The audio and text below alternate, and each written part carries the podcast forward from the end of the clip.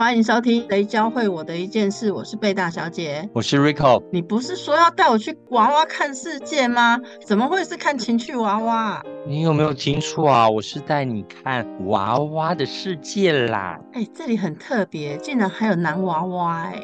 你看吧，我就知道你喜欢这种 copy 耶，要不要买一只回家啊？哎，什么都赖给我，明明应该是你自己想买吧？但是买这个会不会让人家觉得我们道德沦丧，没有羞耻心呐？啊！你是小杂不？你是高渣人哦？怎么用这种标准来看娃娃啦？健康诶，不然吐你的时候自己可以吐自己呀。我们来请 AI 娃娃店长师姐来告诉我们，他如何进入娃娃的世界，也顺便帮你挑一只你喜欢的男娃娃吧。欢迎师姐。大家好，我是 AI 店长师姐。你觉得小贝？应该买哪一种的娃娃？我推荐现在我们最新型的男娃娃的下体是可以自动旋转功能的娃娃，长度跟宽度是都可以制定的。那不是跟那个电动打墙机一样，搞不好小贝的下体会被打破。那个力道跟速度都是可以控制的。在你进入娃娃的时候，会不会像我们刚刚开始一样，有点小尴尬，觉得这些玩的人奶龙怪怪？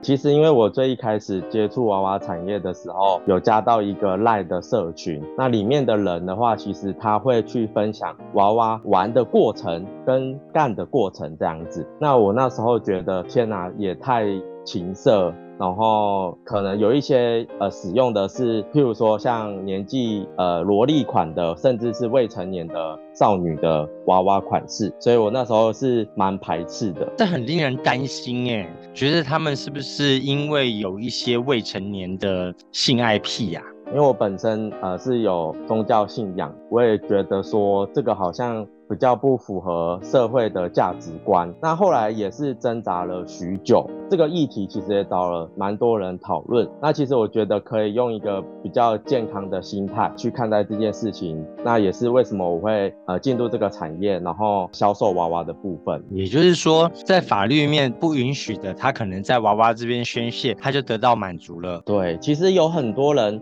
他只是可能在上帝造他的时候，给他多了一个这个 DNA，然后他确实对这个东西他比较有兴致、兴趣，比较有心情的起伏。那并不代表说这样子的就是不被接受的。确实，呃，喜欢这类型的，可能在社会大众之下是没有这么健康。但实际上，如果他可以，呃，用比较安全的方式去满足他的欲望的话，我觉得这个是有帮助的。所以买他们的人不一定都是。有缺陷的，比如说他可能长相不好，找不到老婆，或者是过于年纪过大，没有办法找到新的对象。他也许可能是高富帅喽。是啊，像有一位客户，其实让我非常印象的深刻。他是呃，足科的工程师。哇哦！然后他来的时候，其实我就直接跟他讲说：“哎，大哥，你长得蛮帅的哎。”他其实一来的时候，他就是挑选二次元的娃娃，长得很像精灵款的。那当然一开始。很符合他科技业啊，对他们可能也有在玩一些手游啊什么的这样子。对，那其实后来细聊之后才发现，原来他是一个三宝爸，就是三个孩子的爹。之所以他会想要买一个五六万块的娃娃回去，是因为他跟他呃老婆在行房的时候，其实都没有这么的顺利。为什么？胸大天哦？呃，不是，进一步了解后才发现，其实是呃他老婆。从他们刚交往的第一次，每一次他进去的时候，其实就已经非常困难。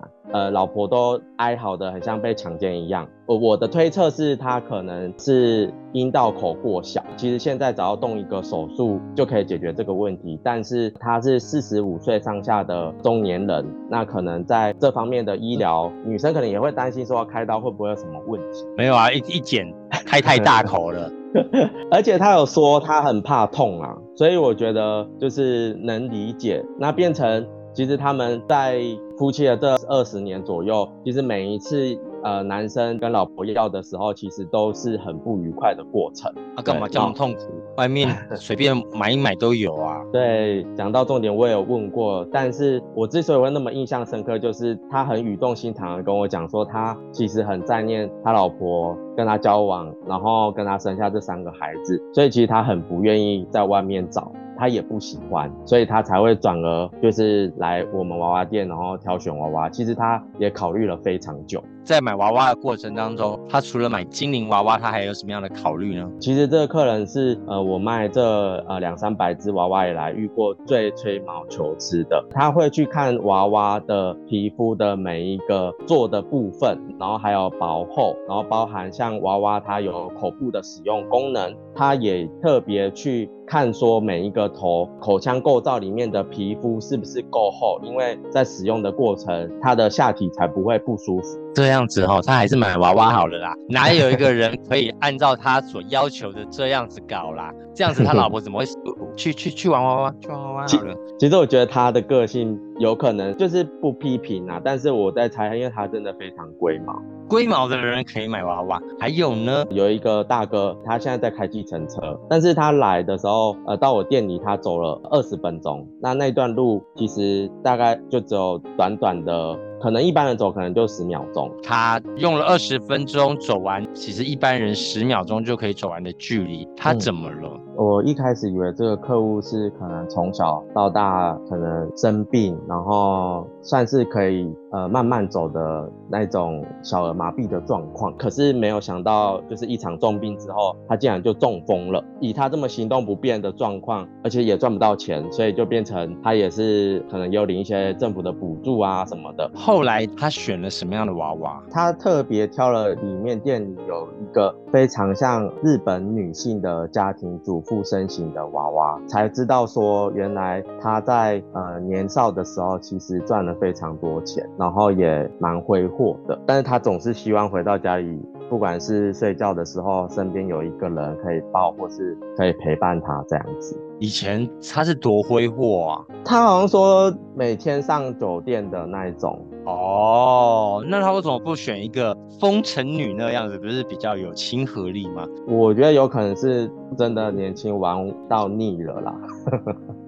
然后现在真的很需要有一个家庭主妇的过来陪伴这样子。对，但也是很漂亮的那种家庭主妇啊，就像日剧看到的，譬如说生田公子啊，譬如说广末凉子啊，就是你会回到家就很开心，有一个漂亮的机器人娃娃，就跟你讲斯里马塞，然后辛苦了回来了之类的。真的，要是有广末凉子，大家都爱了。这 是在探讨为什么大家都会选择日式娃娃而不选择台式娃娃？台式娃娃会不会是大家比较排斥，好像要台佣的感觉？其实亚洲人的脸孔其实是非常相近的。那当然也有娃娃厂，其实有仿，譬如说呃我们的明星艺人，像志玲姐姐。但是因为确实是有版权问题啦，所以娃娃也不会做得太像。确实也有蛮多客户会选购类似台湾的艺人，或者是说像娃娃界比较特殊的是，我们也可以透过你提供的照片去帮你呃量身打造你要的娃娃。这样，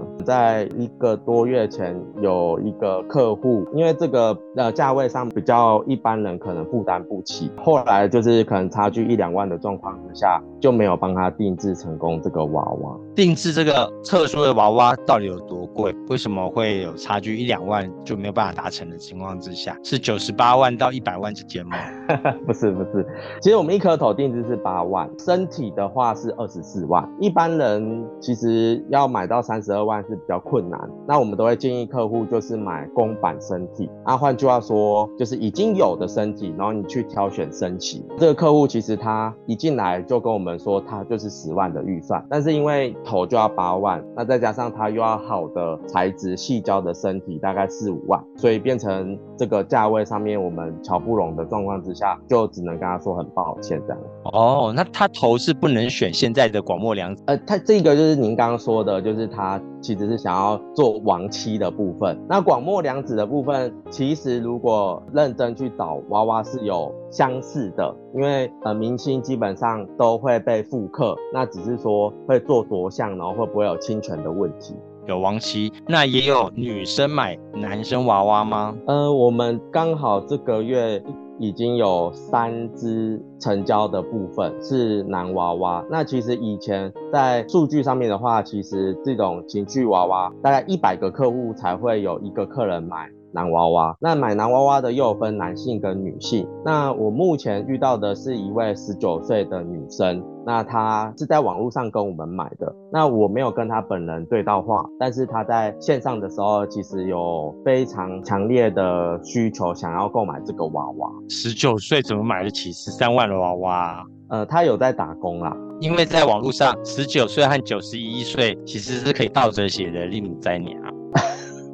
这个当然我们就不得而知了，因为毕竟没有证件的部分啊。但是九十一岁没有碰过，但是是有碰过七十岁的客户了。真的假的？拄着拐杖到你店里哦？他是他的儿子跟女儿带着他一起来的。那那时候其实我的店是开在二楼，是由他的两位子女搀扶他上楼的。哎，这很开放的一家哎，他们是怎么沟通的啦？其实我听他女儿讲说，这个爸爸。呃，也可以说是阿公。阿公其实在家里已经吵了好几个月，女儿基于孝心，特地跟儿子开着车带爸爸到我们店里来。那阿公要买什么样的娃娃？其实阿公原本听女儿讲是说，嘴巴念着很思念，呃，他的老婆，也就是女儿的妈妈，也就是我们讲的阿妈。结果后来他看到我店里。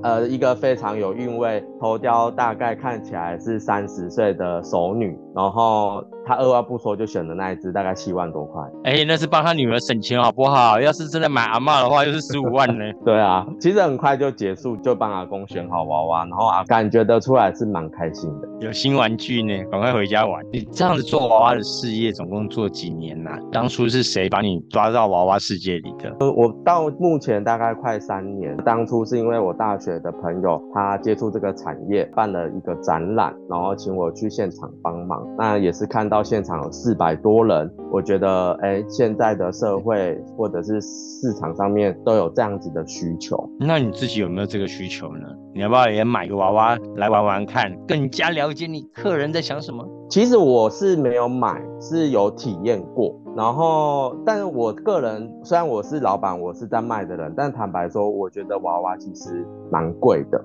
所以其实我在服务我的客户的时候，我都会觉得，就像我们 AI 成立的宗旨，就是希望让客人在用最少的钱，可以找到自己真的喜欢的心灵的伴侣。AI 娃娃的这些客人们教会你什么一件事呢？坦白说，因为我以前在金融业，那后来接触娃娃产业以后，其实可以。接触到各个层面的人，那包含刚刚讲的，可能有一些是非常有钱，像我有一个客户，他做装潢的，然后家里摆了一个八百万的钢琴，但是他也是单身，然后他买了一只十多万的娃娃，然后买了一个大箱子，把它锁在里面。对我来讲，就是不管你用任何方式去。找不管是真的，或是透过娃娃去满足，其实大家心里都是在追求一个被爱跟爱的感觉。那我觉得娃娃今天可以有这样子让人呃心理的慰藉，或是心理的满足，其实我觉得这个对我来讲是除了赚钱之外最大的意义。你过去在金融业不是也是看遍了各行各业，还有各种不同生活层次的人吗？所以金融业都没有心灵上的陪伴与爱吗？因为我。是做审核端的，那你只会看到人们不知道为了什么可以让自己的财务状况非常的困苦，但来到这个产业之后，你就可以同理心的去了解，他可能存好几个月以后，他终于可以买一只他想要的东西。其实颠覆我就是